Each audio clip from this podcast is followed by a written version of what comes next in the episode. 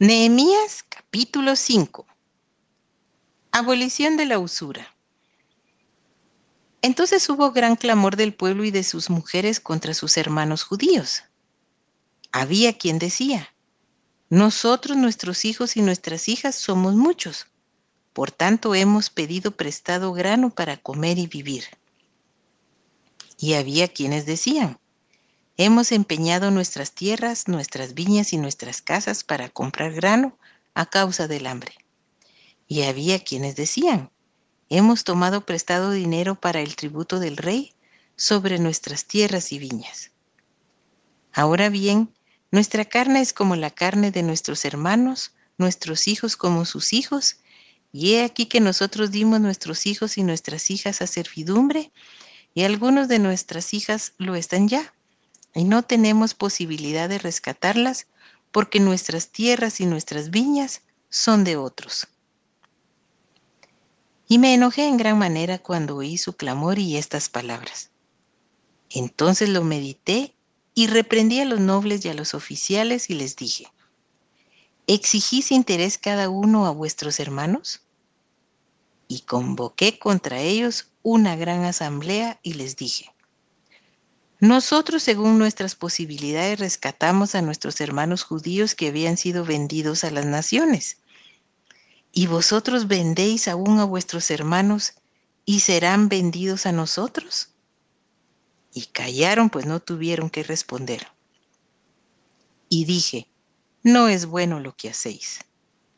¿No andaréis en el temor de nuestro Dios para no ser oprobio de las naciones enemigas nuestras? También yo y mis hermanos y mis criados les hemos prestado dinero y grano. Quitémosles ahora este gravamen.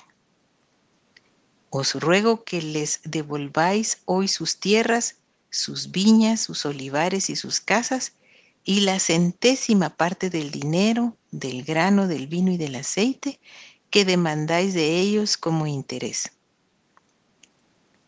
Y dijeron, lo devolveremos y nada les demandaremos. Haremos así como tú dices.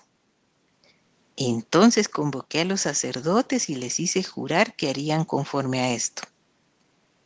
Además sacudí mi vestido y dije, así sacuda Dios de su casa y de su trabajo a todo hombre que no cumpliere esto, y así sea sacudido y vacío.